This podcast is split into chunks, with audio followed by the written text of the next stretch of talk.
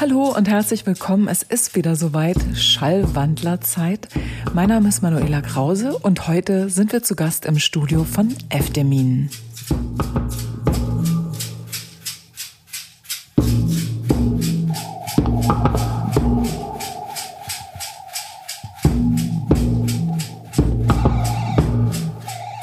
Philipp Sollmann, den meisten besser bekannt als Efdemin, ist ein vielbeschäftigter und vielseitiger Musiker, der sich in Galerien genauso heimisch fühlt wie im Club oder in seinem eigenen Studio.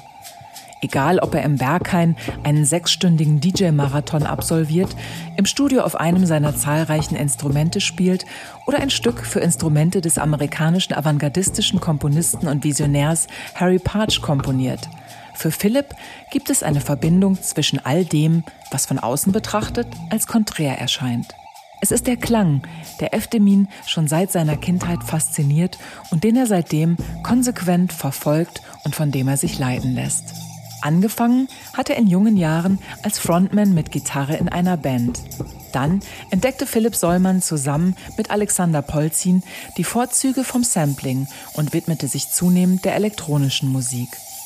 Sein Sound kam gut an und landete beim Kölner Kultlabel Kompakt.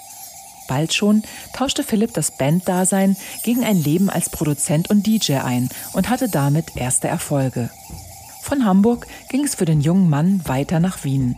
Nachts feilte er an seinem Sound und am Tag widmete er sich seinem Studium für elektroakustische Musik. Clubmusik in Form von House und Techno auf der einen und mikrotonale Klänge und dysfunktionale Musik auf der anderen Seite.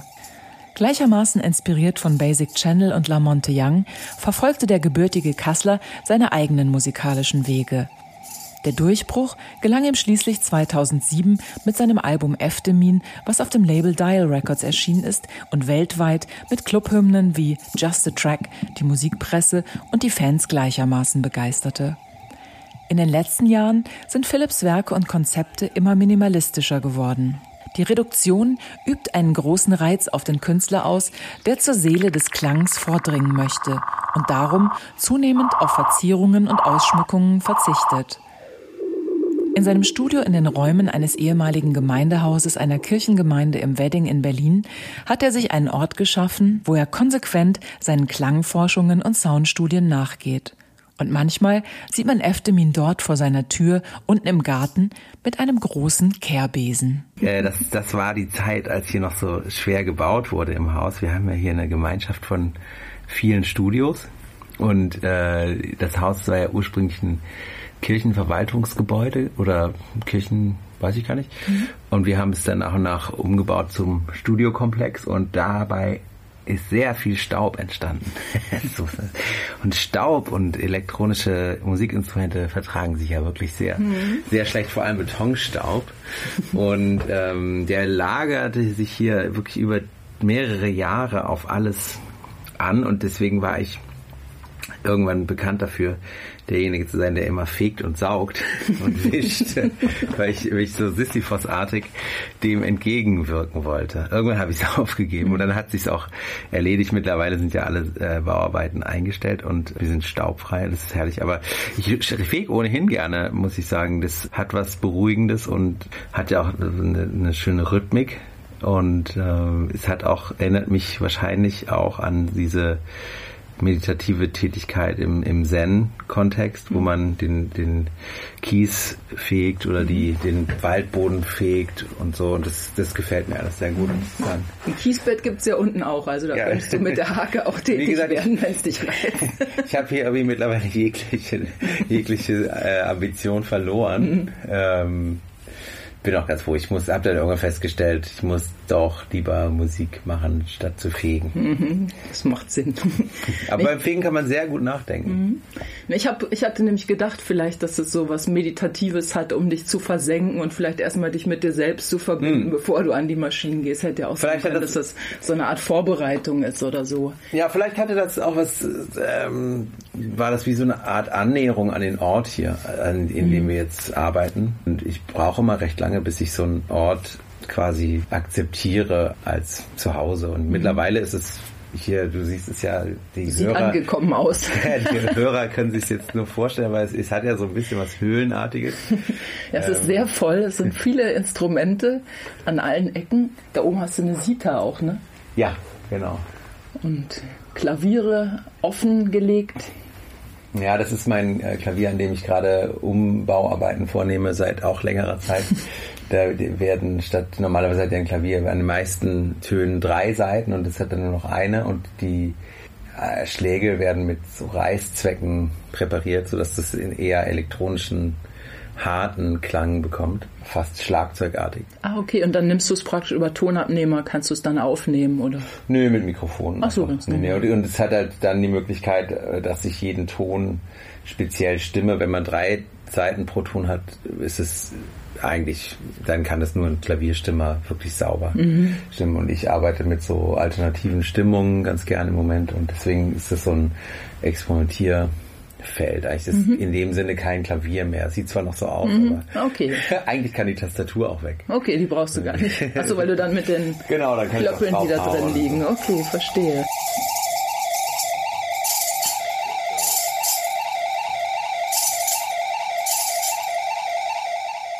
Klangforschung scheint ja eh ein großes Thema bei dir zu sein. Ist das so deine Hauptausrichtung oder was ist deine Hauptausrichtung? Also, weil du bist ja auch sehr vielseitig, du machst sehr viel unterschiedliche Musik, aber trotzdem hat ja oder haben diverse Musiker und Musikerinnen immer so irgendwas, was sie in der Musik überhaupt reizt. Was ist so das, was dich primär fasziniert?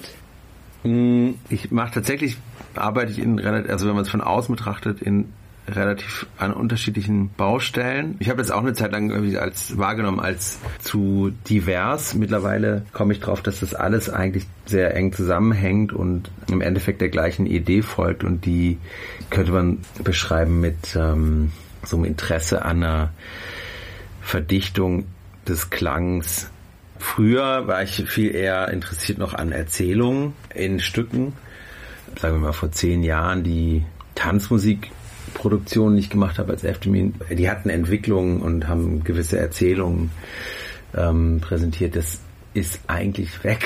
Mittlerweile okay. geht es, könnte man das fast als statische Musik begreifen, die die nicht mehr auf der Zeitebene so arg angelegt ist, sondern eher in, in so eine Tiefe geht und mhm. ähm, wo da, weil jetzt auch äh, Stimmungen, also das Verhältnis zwischen den Tönen immer wichtiger wird für mich, äh, wird die Zeit unwichtiger weil das ersetzt sich quasi, kann man sagen. Und ähm, deswegen wird der Klang immer mikroskopischer aufgebaut. Ich, ich habe überhaupt kein Problem mehr, wenn, wenn ein Klang komplex und interessant ist in sich oder die Stimmung so überwältigend ist, das, das habe ich überhaupt kein Problem, mir das ein paar Tage lang anzuhören.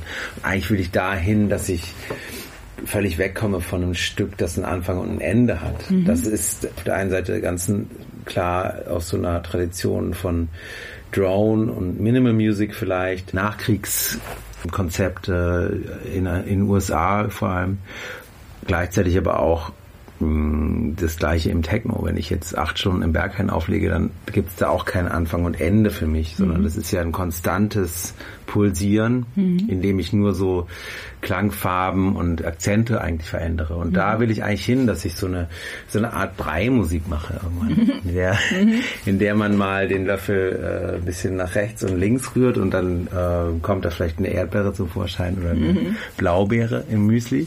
Aber es ist äh, am Ende ist es halt ein Brei, mhm. der gut schmeckt. Das mit dem Anfang und Ende, das hatte ich mir auch aufgeschrieben, das hast du schon mal irgendwo in einem anderen Interview, hattest du das schon mal so angedeutet. Da war das aber noch nicht so klar, wie du es jetzt gesagt hast. Mhm. Bedeutet das auch, dass zum Beispiel ich als Hörerin wenn ich Musik jetzt von deinen neueren Produktionen anhöre, dass es eigentlich auch egal ist, wo ich einsteige. Also ich muss gar nicht beim Anfang anfangen, ich kann mittendrin einsteigen und noch nicht, aber okay. bei, den, bei meinem nächsten Album äh, könnte das natürlich, das ist interessant, weil ich da gerade drin stecke in dieser Produktion, könnte das eventuell der Fall sein.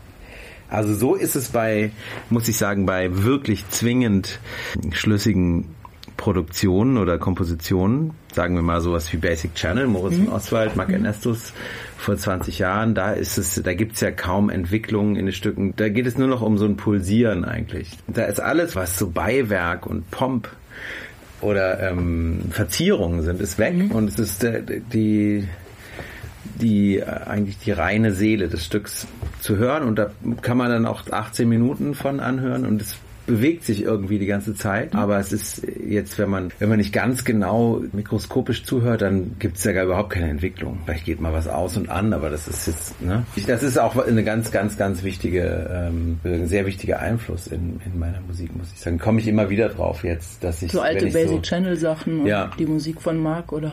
Genau. Mhm weil das auch nicht ähm, so in the face Techno ist, ne, mhm. sondern ja auch so eine ganz andere Idee noch mittransportiert und so einen unglaublich tiefen Raum aufgemacht hat, in dem man ganz viel reinprojizieren kann und in dem viel Platz ist für den Hörer. Das ist eigentlich eine äh, ganz interessante Qualität von Musik, dass man dem, dem Hörer Platz mhm. schafft, in dem er stattfinden kann. Einen Raum, frei lässt eigentlich und nicht alles voll komponiert mhm. und voll instrumentiert. Das äh, ist natürlich auch toll, wenn jemand das gut kann, aber das, mhm. ich bin vielleicht auch ja da zu faul mhm. für mein mein Studionachbar mhm. John Gürtler, mit dem ich eben das Projekt Solmann und Gürtler mache, das lustigerweise auch den Titel hat gegen die Zeit, also mhm. wo es uns auch darum ging, diese Zeitebene so zu eliminieren oder Aber mit zurückzudrängen zumindest. Mit Zeitebene meinst du also Anfang und Ende, sondern genau okay. dieses permanente Fortschreiten. Ich meine die Zeit überhaupt ja als mhm. als Stressfaktor im mhm. Leben, der die einem ja permanent wegrennt und mhm.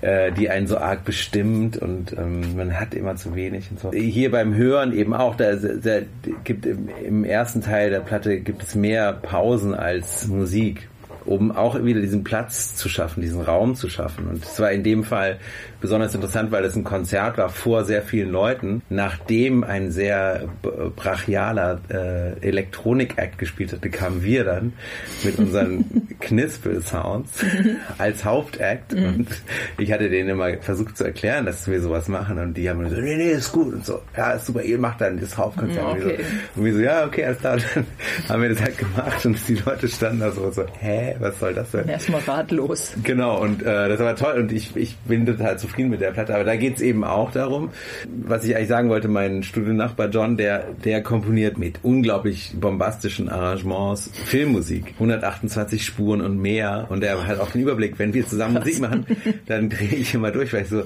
nee, nee, nee, nee, mehr als acht Spuren geht gar nicht, das halte ich nicht aus im Kopf. Und das braucht auch kein Mensch, weil das alles, alles Quatsch. Mehr als acht äh, gleichzeitige Entwicklung kann überhaupt niemand äh, ernsthaft schlüssig komponieren. Nicht mal Bach hat mehr Stimmen und, äh, und der konnte das ja. So, deswegen, ähm, meine Musik wird immer dünner und immer schmaler. Ist so eine Tendenz. Mal gucken, irgendwann wird sich es vielleicht wieder umkehren, mhm. weil in mir schlummert natürlich schon auch so ein harmonisches Bedürfnis, was ich eigentlich seit Jahren nicht befriedige. Also ich bewege mich auch mittlerweile in so sehr modaler Musik, wo mhm. sich gar nichts mehr richtig ähm, moduliert oder so. Das ist natürlich auch dem Umstand geschuldet, dass ich eben mit, mit so alternativen Stimmungen jetzt arbeite, mit denen man nicht modulieren kann oder primär nicht moduliert, weil es um was anderes geht. Und da kommt man irgendwann auch an so eine Sackgasse. Dann mhm. steckt man so fest in, in so einer Stimmung, die mhm. ist unglaublich toll und überwältigend. Aber ähm, es fehlt, ich bin natürlich schon so aufgewachsen, dass, dass man Akkorde hat und ähm, Entwicklung und so und Trugschlüsse und dergleichen. Mhm. Äh, und das kommt auch irgendwann wieder, bin ich mir ziemlich sicher.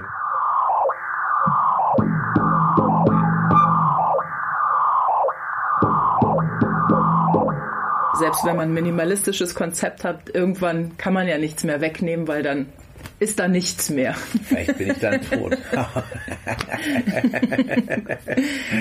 naja. Am Ende zum Eintonstück. Aber vielleicht sind dann auch alle Klänge zusammen und es ist ganz viel. Also genau das Gegenteil von dem, man weiß es ja vorher nicht. Ja, nee, das war auch, ich habe ja so ein Stück, das hieß Monophonie für Harry Parch Instrumente mhm. gemacht. Da wolltest du mir vielleicht auch zu fragen, ich weiß nicht. Da wollte ich dich eher, das ah, genau. ist hier meine Insel, das habe ich mir, ah, ja, da habe ich so ein Video gesehen. Nee, dann machen wir das.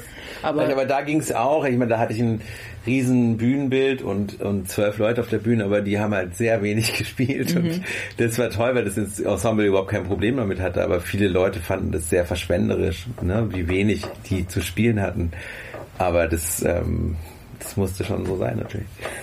Das, also das Konzept dafür hast du auch entwickelt. Oder? Ja, ja, okay. Was war das? Ich war, ich kannte diese Instrumente auch gar nicht. Ich habe durch Zufall beim, also eigentlich jetzt, als ich so praktisch recherchiert habe, bin ich auf dieses Video gestoßen und dachte, oh Gott, wenn ich das gewusst hätte, das hätte ich so gerne live gesehen. Und ich fand das so spannend. Ja, wenn alles gut geht, dann machen wir das auch noch ein paar Mal. Das ist so teuer leider, dass mhm. wir das, ähm, es gab unglaublich viele Leute, die das ähm, machen wollten, aber das ist unbezahlbar. Ähm, aber nächstes Jahr wird die Schallplatte dazu erscheinen und dann Ah, okay, das, ist, noch das wird nochmal veröffentlicht auch. Ah, das ist ja toll. Aber kannst du vielleicht kurz was zu diesen Instrumenten sagen? Was sind das? Die sind ja irgendwie speziell gebaut und die sind in einem Museum oder was und ihr habt die ausgeliehen oder? Ja, es ist so, es gibt diesen Komponisten Harry Parch, amerikanischer Musiktheoretiker und äh, Landstreicher. Der tatsächlich Wanderarbeiter über Jahre. So wie Moondog, der war ja auch genau. so ein Landstreicher. Ja, und, der, und äh, man nennt ihn den Hobo-Composer. und der hat klassisch begonnen zu komponieren in den 30er Jahren und hat dann irgendwann sein gesamtes Werk verbrannt, weil er gemerkt hat, dass diese äh, zwölf gleich großen Töne, die wir mittlerweile benutzen in der westlichen Musik, Quatsch sind. Und er hat sich dann angefangen äh, zu beschäftigen mit der mit der Entwicklung des, der Stimmungssysteme über 4000 Jahre und hat ein Buch geschrieben, das heißt Genesis of a Music. Und ähm eine kurze Unterbrechung. Diese Folge wird gesponsert von Biodynamic. Hörer des Podcasts erhalten im Onlineshop von biodynamic.de bei Bestellungen von über 100 Euro kostenlos die Beatbird In-Ears im Wert von 35 Euro dazu. Beim Checkout müsst ihr nur das Stichwort Schallwandler, alles groß, eingeben. Infos zum Kopfhörer findet ihr auf www.biodynamic.de slash beat-bird mit Y. Vielleicht soll ich dokumentieren. Und du hast gerade ein Buch aus dem Regal genommen. Das genau. Und das wow. ist ein, ein hochinteressantes Werk, eine Abhandlung über eben die, die Entwicklung der Stimmungssysteme seit, der, seit den Chinesen. Und äh, er hat daraus dann sein eigenes Stimmungssystem entwickelt, das im Gegensatz zu unseren zwölf Halbtönen 43 Töne in der Oktave hat. Äh, und er hat sich auch so dann deshalb Instrumente bauen müssen, mhm. die diese Stimmung spielen können und die so gestimmt sind in seinem System. Okay, krass. Also und das hat überhaupt nichts mehr mit unserem diatonischen System, überhaupt wie man es nee. kennt, hat es gar nichts mehr zu tun. Naja, es gibt, ja klar, es gibt, es ist so, dass es, dass ist relativ schwierig zu erklären. Diese, diese 43 Töne kommen so zustande, dass er eben verschiedene reine Stimmungen mhm. von verschiedenen Punkten ausgehend äh, braucht die in sich dann immer sehr schlüssig sind, weil sie auf kleinen, ganzzahligen Verhältnissen beruhen. Und er hat diese Instrumente seine Zeit seines Lebens gebaut, bis er 1974 gestorben ist. Und davon gibt es eigentlich nur jeweils eins. Und dann hat Heiner Goebbels, Krass. der tolle Komponist und äh, Regisseur, hat dann zur Ruhrtrinale, ich denke mal 2012, wenn ich mich recht erinnere, diese Instrumente komplett einmal nachbauen lassen. Mhm und äh, sein Hauptstück äh, Delusion of the Fury in Bochum aufgeführt. Und dort war ich.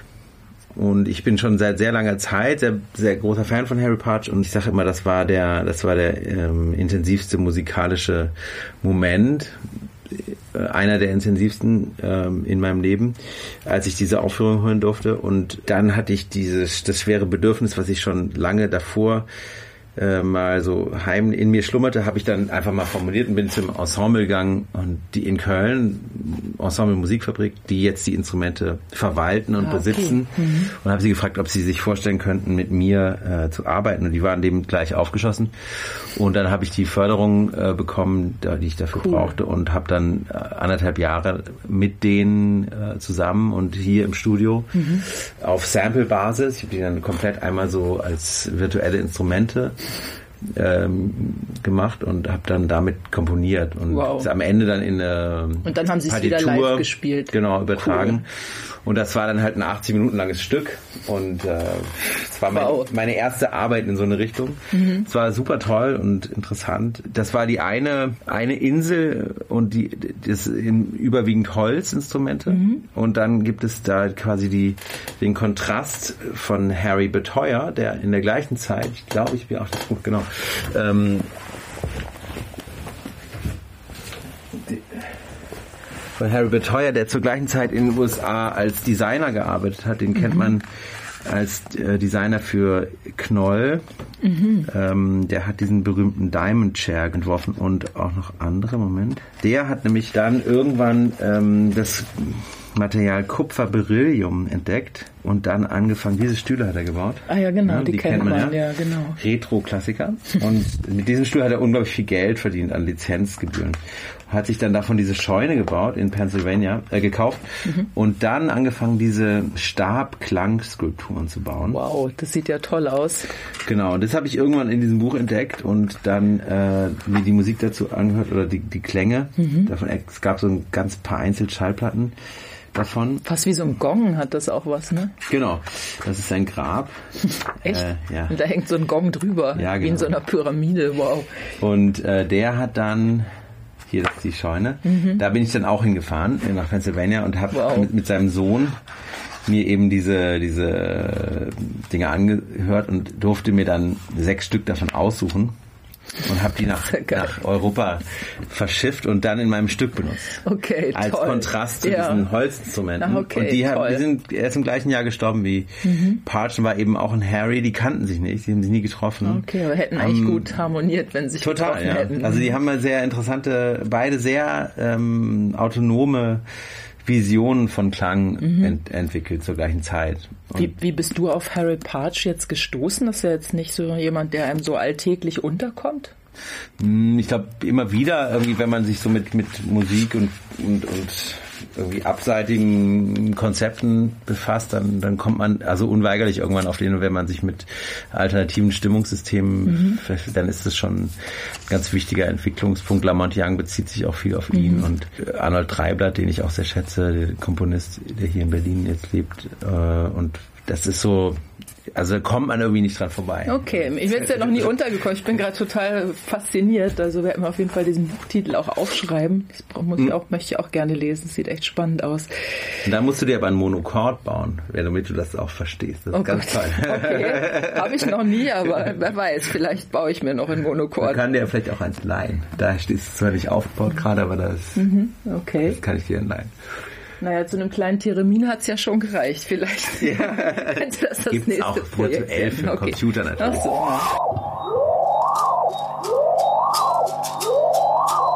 Eine Frage, die ich mir gestellt habe, ist, wenn man sich so deinen Lebensweg bis hierher anschaut, da gab es eigentlich immer wieder so Wendepunkte, wo, wenn du an der Stelle dich anders entschieden hättest, auch ein ganz anderer Weg Mhm. entstanden wäre. Also ich weiß, ich dachte zum Beispiel, irgendwo stand, dass mal Dieselmeier dich gefragt hat, ob du nicht irgendwie so, bei ja. Blumenfeld spielen willst, wo ich mir vorstelle, je nachdem, wen man fragen würde, jeder andere würde denken, ja, auf jeden Fall geil. Ja, das hätte Und, ne? ich aber auch. Und- Eh, Zehn und- Jahre lang war das und mein größter und Wunsch. Du sagst nö, so, wo ich Nee, denke, das war cool, aber, aber nee, das muss man ja so sehen. Ich war in Hamburg und ähm, das wäre mein mein gr- größter Traum gewesen, bei Blumfeld mitzumachen, ähm, weil Jochen so eine extrem wichtige Figur war für mich in Hamburg und überhaupt. Und dann äh, bin, hatte ich mich aber gerade entschieden, nach Wien zu gehen, um da elektroakustische Musik zu studieren. Und in, genau in dem Moment kam er und meinte, "Hey, kannst du, willst du nicht Keyboard spielen bei mir? Und das war dann so wirklich sehr bizarrer Moment, weil man natürlich dachte so, hm, ja, das ist jetzt schon eine intensive Entscheidung, aber ich bin ganz froh, dass ich das gemacht habe. Weil ich, ich muss sagen, dass ich habe es eben mit meiner kleinen Band damals eine Zeit lang gemacht, so und dieses mh, Tourleben im Tourbus, das äh, vermisse ich nicht. okay, das war nicht so dein. muss ich sagen. Das ist schon viel luxuriöser als DJ unterwegs zu sein. Vor allem auch, ähm, ist natürlich nicht ganz so amüsant, weil man ja nicht so Tour-Gags entwickelt, wie eine Band, die zwei Wochen lang so immer besoffen im, im Bus sitzt, aber ähm, Vielleicht dann ein bisschen gesünder. Ja. Dann kann man auf sich selber achten, Tee trinken und genau. Ja. sowas. Du hast, oder eine andere Frage, ähm, weil du bist ja in Kassel auch geboren. War Musik auch so in deiner Kindheit? Ist das was, was dich schon immer begleitet hat? Oder Ja. wie bist du generell zur Musik überhaupt gekommen? Nee, die Musik ist schon so durch meine Familie total wichtig. Meine Oma war Sängerin und mein Opa war Pfarrer und in seinem Gottesdienst war Musik ganz zentral. Ich habe den zwar nie kennengelernt, weil er schon gestorben ist, als ich geboren wurde. Aber äh, das ist, hat sich, glaube ich, so durchgezogen durch meine Mutter und meinen Bruder und ich haben ganz Die haben früh, auch Musik gemacht. Ja, ja, mhm. ganz früh Instrumente gelernt und ähm, dann auch so Waldorfschul-Background und so. Und ich glaube, es, ich sehe das jetzt bei meiner Tochter, die auch so das schon an, anfängt auch zu machen. Ich habe immer auf alles draufgeklopft, um mhm. zu hören, wie das klingt und und ähm, das, äh, das erzählt mir meine Mutter auch, dass ich schon immer vom Klang der Welt so begeistert war. Und deswegen, das ist auch eigentlich so ein bisschen eine Tendenz, dass, dass ich gar nicht mehr so primär Musik denke, sondern eher so Klang. Also, mhm. ne, das, weil alles irgendwie klingt und also gar nicht so sehr jetzt Melodien und sondern einfach jedes Geräusch, jeder Sound, alles, was wahrnehmbar ist. Ja, mhm. genau. Aber auch interessant, dass sich von so klein auf, ne, dass man eigentlich so schon ja, ja, merkt, glaub, da ist so was da, das ist ganz stark und so ausgeprägt, dass dann auch so ein Weg vorgibt. Also es klingt ja, ja, so, als, als gäbe, wäre auch nie, es wäre nie in, oder du hast es nie in Frage gestellt, ne? Oder hattest du mal eine andere Berufsrichtung kurz für dich entschieden? Oder war klar, dass du diesen Weg einfach verfolgst? Hätte auch sein können, vielleicht wolltest du mal Anwalt werden oder ist mir jetzt nur als Beispiel eingefallen. Du guckst nee, ich habe, als ich so zehn war, glaube ich, da hab, hatte ich so, ein, so, eine Vision, dass ich mal mit Kate Bush was mal zusammen mache, Toll. weil ich so Fan war von Kate Bush. Das war mein größter Traum. das ist super. Bisher ist noch nicht dazu gekommen, oder? Nee, leider nicht.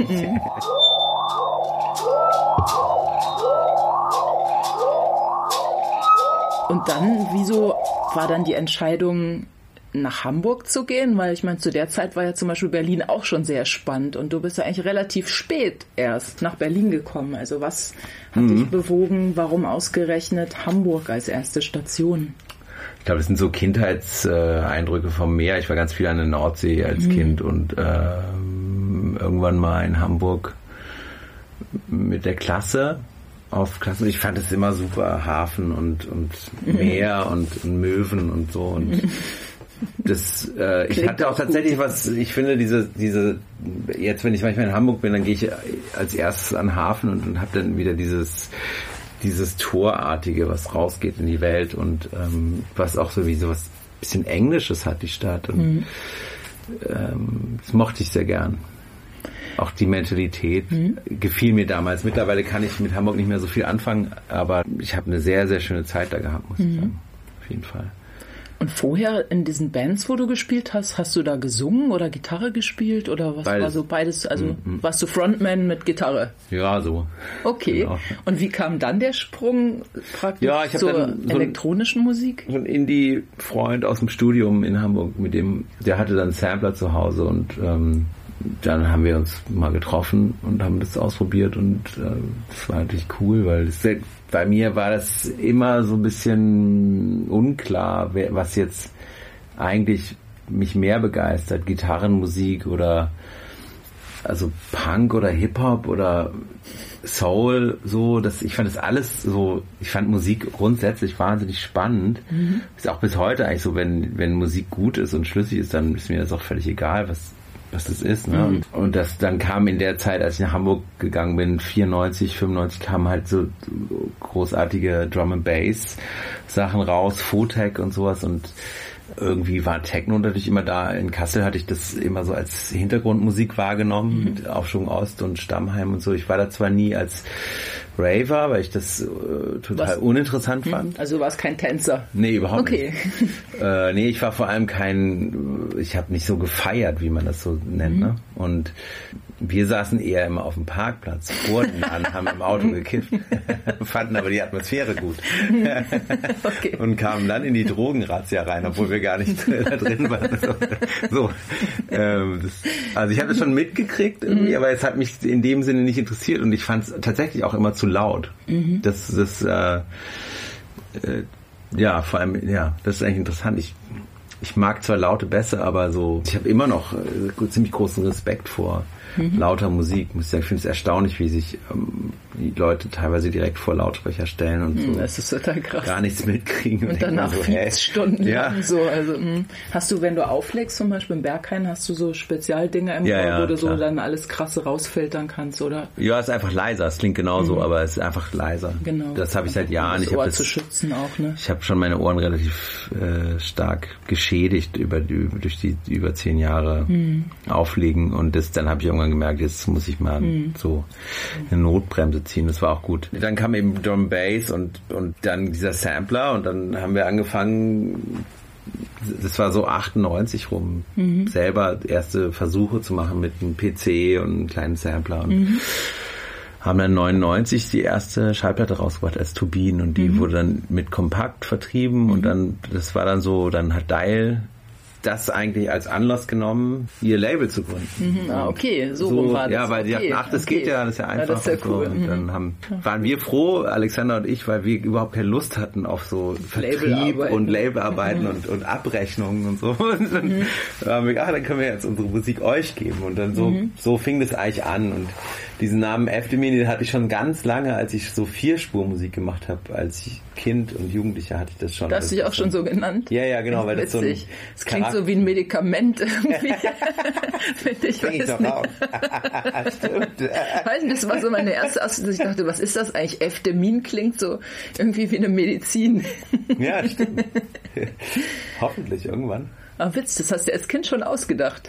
Nee, es ist, ich sag nicht, woher es ist, aber das ist Mhm. aus einer, es gibt immer wieder Leute, die ich treffe, die die, die, die Referenz kennen. Okay. Mhm. Relativ speziell. Ähm, es kommt aus dem Hörspiel. Ah, okay. Das Witzig. ist eine, ist eine, ganz interessante Figur, Okay, die mich lustig. fasziniert hat. Und Mhm. da habe ich mich so gemacht.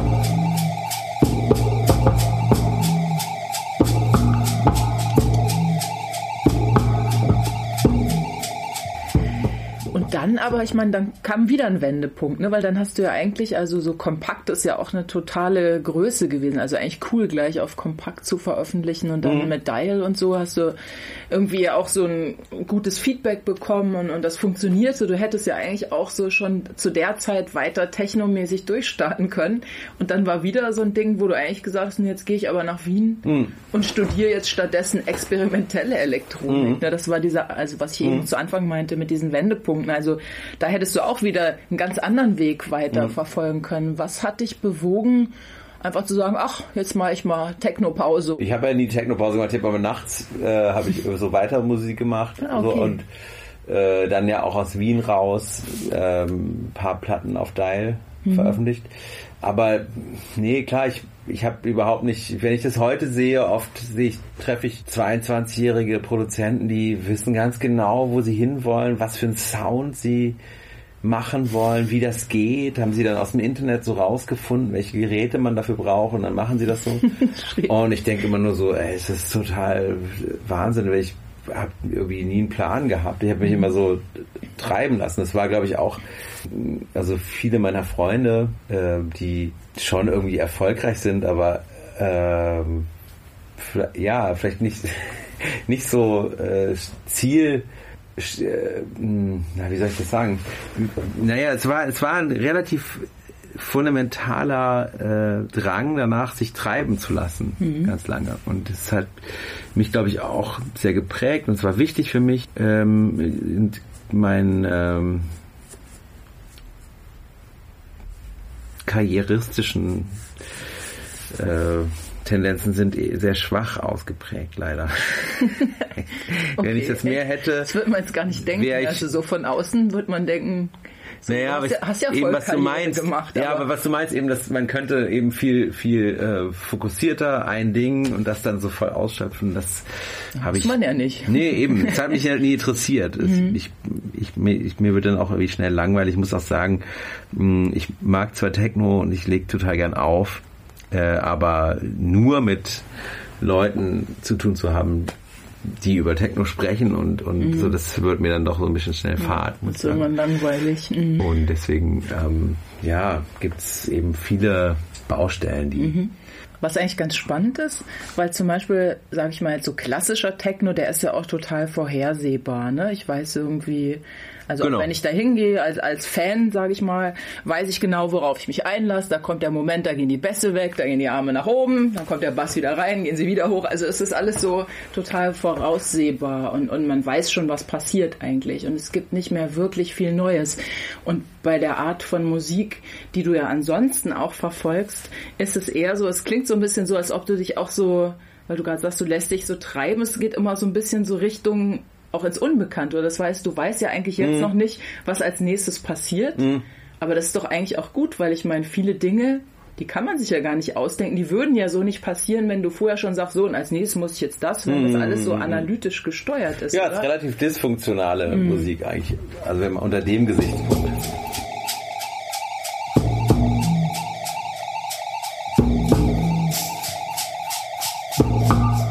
Ich glaube, dass das andere einfach auch sehr gut können, ne? funktionale Musik machen. Mhm. Ich versuche es immer wieder. Ich mhm. versuche permanent eine geile Techno-Bretter-Maxi zu machen, aber es gelingt mir einfach nicht.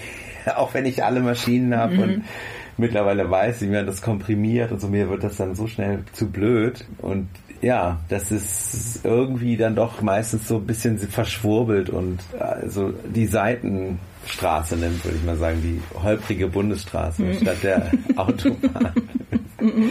äh, da ist es ja auch schöner irgendwie, mhm. das ist ein bisschen weniger los und man kann mehr sehen und so. Aber natürlich knallt es nicht so ab, wie mit 200 über die Piste zu brettern. Mhm. Aber dafür ist es halt atmosphärisch. So, genau, so genau. Die Scenic Tour. Auf jeden Fall, genau. Und ich, mhm. ich, wenn ich auflege, ich glaube, es sind immer wieder Leute, die mich jetzt nur so als Produzent kennen und mich dann zum ersten Mal hören, sind so ein bisschen verwundert, weil das da es schon auch sehr streng sein kann, weil ich das natürlich auch total geil finde, vier Stunden lang so sehr funktionale Musik übereinander zu schichten. Das ist super, weil es ja so ein Trance-Effekt erzeugt. Mhm. Machst du das intuitiv dann oder gehst du da sehr konzeptionell ran und, und weißt schon genau jeden Handgriff, den du machst? Oder Nö. ist es eher so, dass du dich Nö. auch dann während des Auflegens treiben lässt? Natürlich Total. kennst du deine Platten, aber Genau, man kennt die Platten, man, viele kennt man auch noch nicht. Wenn man neue kauft, also weiß man nicht ganz genau, wie, wie die jetzt funktionieren, ob die jetzt ganz viel Kraft haben oder eher so ein bisschen warm sind und mhm. so, das muss man dann erst rausfinden. Manchmal klingt die eine Platte auch im einen Club so und im anderen so, und irgendwann weiß man das dann, aber das ist sehr intuitiv. Das muss ich sagen, ist das Interessante und das, was mich auch jedes Mal wieder beängstigt, weil ich auch jedes Mal total aufgeregt bin vor dem mhm. Auflegen, egal wo. Echt? Ja, ja. Richtig so Lampenfieber. Ja, vorher. ja. Da sind so viele Faktoren, die da reinspielen, die dazu führen, ob es von denen es abhängt, ob es gut ist oder nicht oder interessant oder irgendwie total blöd. Das auch einfach passiert, ne? Dann, mhm. dann äh, passt das mit den Leuten nicht oder der Klang passt mir nicht oder an dem Abend geht es mir nicht gut. Und da äh, muss man trotzdem irgendwie ja, eine gute man, Performance Obwohl liefern, man ne? dann so Hits da mit hat, die man, wo man dachte, Mensch, mit den Dingern kann mir ja nichts passieren wenn man an dem Abend die so zusammenbrettet, ich habe immer das Gefühl, die Leute merken das so genau, obwohl man ja denken würde, das ist ja alles fertig und mhm. man spielt das nur ab. Ich muss wirklich sagen, nach wie vor ein Auflegen ist eine ganz, ganz eigenartige, einzigartige Kunst. Ich glaube, es hat sich auch verändert. Ich habe es früher selber belächelt und immer gedacht, ah nee, das ist doch nicht, das ist doch nicht ernst zu nehmen. Irgendwie so ein Quatsch auflegen. Aber wenn jemand gut auflegt, ist ja so unfassbar toll. Und ganz selten habe ich es auch, dass ich denke, Mensch, das war jetzt wirklich einzigartig oder besonders oder mhm. äh, es hat überwältigt mich direkt selbst die Kombination von mehreren Stücken über eine Zeit und das dann irgendwie nach einer Stunde das Stück kommt, und man irgendwie denkt, ja, vorhin war doch auch schon mal sowas mhm. in der Art und so, ne? Das, das ist ganz toll. Und wenn man anfängt, daraus Konzepte abzuleiten oder so, das nochmal macht, das, das, hat noch nie funktioniert mhm. bei mir zumindest. Na, weil du auch jedes Mal wieder eine andere Crowd hast. Also irgendwie gibt's ja immer noch so eine Metaebene, ne? irgendwas Energetisches, wo genau. ein Austausch stattfindet und weiß ich nicht, jeder, der in den Raum kommt, verändert durch seine Absolut. eigene Energie wieder die Stimmung. Und Absolut. eben hast du ja gesagt, es geht auch um Stimmung. Ne? Wenn du sagst, deine Stimmung ist auch nicht nicht die gleiche. Die ist jetzt nee, schon nee, anders als vor zehn Minuten. Also man muss da sehr viel mhm. Aufmerksamkeit und, und Sensib also Sensibilität haben in diesem also es ist ein eigenartiger Moment, weil es ist so wahnsinnig laut und, mhm. und teilweise auch so rough und dass man da, wenn man da sensibel ist, mhm. ist auch äh, teilweise gefährlich, wenn man mhm. da zu offen reingeht. Bringst dich auch von dir, von deinem eigenen Weg vielleicht ab oder kann dich so. Es kann einen direkt verletzen auch. Mhm. Also so eine, so eine, so eine Nacht kann einen auch verletzt zurücklassen, muss ich sagen. Also jetzt gar nicht so physisch Gehör, sondern so, nee, nee. meinst du so auf, auf so einer emotionalen genau. Ebene? Mhm. Tatsächlich. Also Enttäuschungen oder Überraschungen oder technische äh, Unzulänglichkeiten. Und also früher, als ich noch mit Schallplatten gespielt habe, dann gab es manchmal den Moment, ich spiele jetzt in bestimmten Orten, wie im Berghain spiele ich auch Platten, weil ich weiß, das funktioniert. Aber es gab dann diese Momente, du stehst auf dem Festival und die Platte rutscht einfach weg vor tausend Leuten. Und die Leute denken, wissen ja nicht, was passiert. Ja, ja, und also, der so, Typ kann nicht ah, auflegen. Ja klar, scheiße, so. das ist krass. und es lag halt an dem Bass-Feedback hm. da und dann denkt man irgendwann, oh nee, das, hm. oh, das ist so schrecklich, das mache ich nie wieder. Und, äh, Aber sowas passiert ja auch meistens. Oder man spielt sein eigenes Stück und es mhm. kommt überhaupt nicht gut an.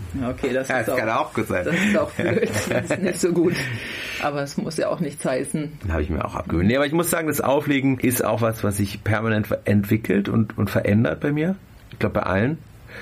Und auch musikalisch und, und auch jetzt gibt es wieder so Rückschlüsse zu vor zwölf Jahren, wo ich dann mhm. Platten wieder rausziehe, die ich damals gespielt habe, die ich jetzt wieder relevant finde oder, oder wieder interessant und wie man so mit seinem eigenen Archiv umgeht. Deswegen sind Schallplatten auch so toll. Das hat man bei Files halt nicht. Die sind dann mhm. immer meistens irgendwann weg oder so. Und das ist schon richtig toll, in seinem Plattenschrank zu wühlen. Und ich so, wow, die, die rote Platte, was war das denn überhaupt nochmal? Mhm. Ah ja. So.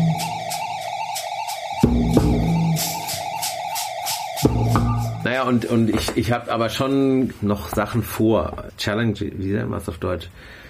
Ich fordere mich auch Selbst immer wieder heraus, mhm. dass ich mich auch Sachen traue. Also das ist, finde ich, immer so ein bisschen die Aufgabe an den DJ, nicht nur so abzuliefern und so zu ballern. Das ist natürlich einfach und äh, für viele geht es auch auf, aber ich habe eigentlich immer, deswegen finde ich natürlich auch so Leute wie Luke Slater oder Lucy oder, oder äh, R. Rose oder so, die im Techno arbeiten, aber auch gleichzeitig irgendwie ganz woanders sind. Und mhm. R. Rose zum Beispiel, guter Freund mittlerweile, der eher eigentlich als so in so Avantgarde-Konzepten sich bewegt und dann halt Techno macht. Und so klingt es natürlich auch und das ist super. Aber das, mhm. der es trotzdem schafft, auch die Leute zu unterhalten und, und am Tanzen zu halten. Aber immer auch so eine Herausforderung mitliefert, ne? die, mhm. die sagt, du musst hier auch erstmal zuhören und du musst mhm. hier erstmal einlassen drauf. Hier geht es nicht, nicht ne? nur ab, so, mhm. primär, sondern mhm gibt es auch noch so andere Ebenen von. Und das ist das, was ich äh, mit jeder Platte versuche, so wieder ein bisschen weiterzumachen und mich mehr zu trauen. Das muss ich sagen, ja. Mhm. Ich glaube, eigentlich ist jetzt für mich so, die nächsten Jahre geht es darum, das, was ich machen will, auch zu machen. Eine Zeit lang habe ich mich zu wenig getraut, muss mhm. ich sagen. Weil du dachtest, dass was anderes erwartet wird oder wie, wie meinst du mit nicht getraut. Eben, das ist, das ist auch, was ich meinte mit, das, das kann, man kann auch verletzt aus sowas herausgehen, mhm. wenn man, wenn man, wenn man so äh, fragile Konzepte in diese Welt einbringt, dann kann mhm. das einen auch äh, tatsächlich verletzen, weil man, weil man scheitert, weil die Leute das nicht mitmachen, weil die es nicht interessiert, weil man es mhm. nicht, so, weil man die, weil man es nicht richtig ähm, vermittelt. Das mhm. geht halt extrem. Ja, oder der falsche Moment vielleicht genau. auch einfach. Aber das weißt du in dem Moment auch nicht, woran es jetzt lag. Aber erstmal ist es so eine Niederlage dann. Ne? Genau, genau, mhm. genau. Und das mhm. ist dann natürlich äh, ja. Kommt darauf an, wie sensibel man dann ist, ob man das dann so wegsteckt. Oder? Das meinst du? ja, ja. Genau.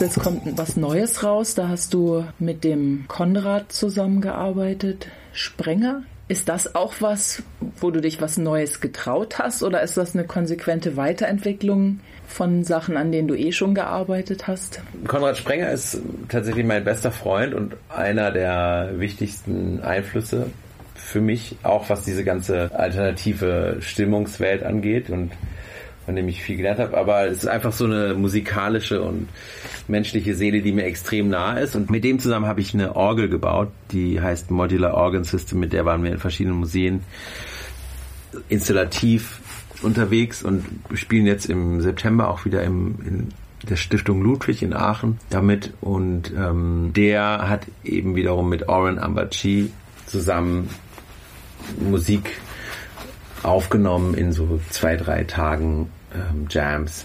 Mhm. Diese, diese Aufnahmen haben sie mir dann gegeben mhm. und gesagt, irgendwie, sag mal, kannst du das nicht mal organisieren und arrangieren Oh und irgendwie Gott. in Form bringen. Und ich Okay, fand es total krass. spannend, Ja. weil ich, weil ich das so gern mag, wie das klingt und ähm, habe diese diese Files dann über anderthalb Jahre immer mitgehabt und Mhm. ganz viel in in so Hotel äh, Momenten, also wenn man so morgens auf oder Mhm. mittags aufwacht und man hat noch zwei, drei Stunden so Flug. Mhm. Das Frühstück ist schon vorbei im Hotel und man äh, hat, wenn man Glück hat, hat sich eine Banane mitgenommen Mhm. und es gibt irgendwie nichts zu essen und dann sitzt man da und wartet auf seine Abholung und da, in solchen Momenten ähm, mache ich total gern Musik und da habe ich dann immer wieder so dran gearbeitet und mit Kopfhörer und irgendwann dann hier im Studio die Mischung gemacht und so habe ich beide Seiten der Platte eigentlich ähm, ja, so supervised, kann man sagen. Mhm.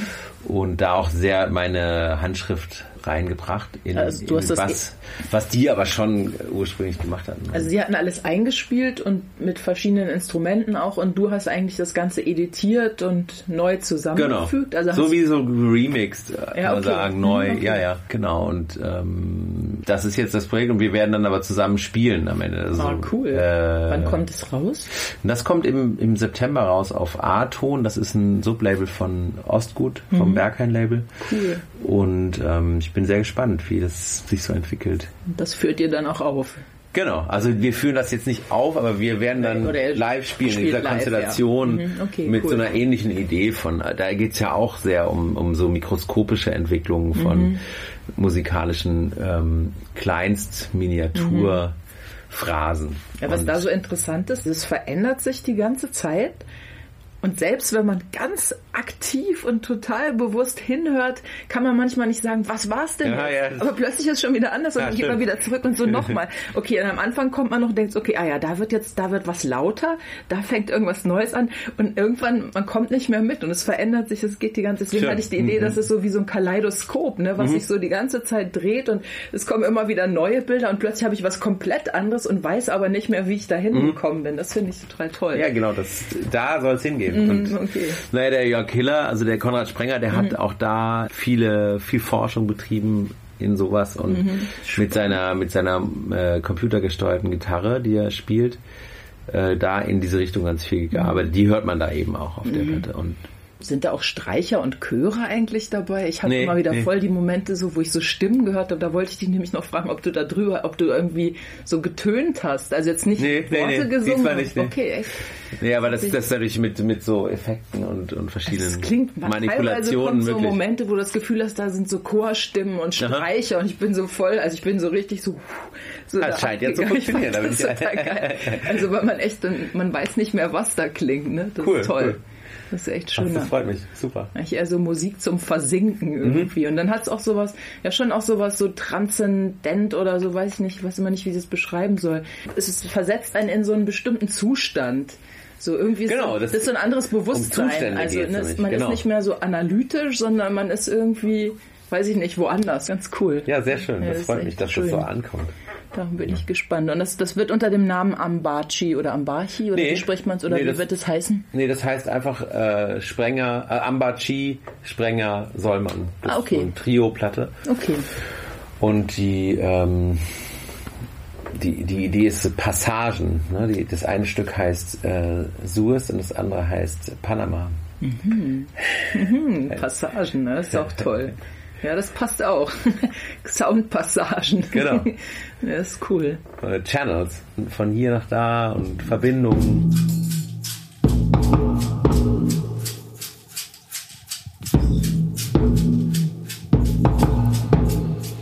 Damit sind wir schon wieder am Ende des heutigen Schallwandlers angelangt. Interessanterweise gab es bei diesem Gespräch eigentlich keinen wirklichen Anfang und auch kein konkretes Ende, aber das scheint ja dann ganz im Geiste von Philipp Säumann zu sein. Schön, dass ihr dabei wart. Das war der Schallwandler. Mein Name ist Manuela Krause. Dann hoffentlich bis zum nächsten Mal.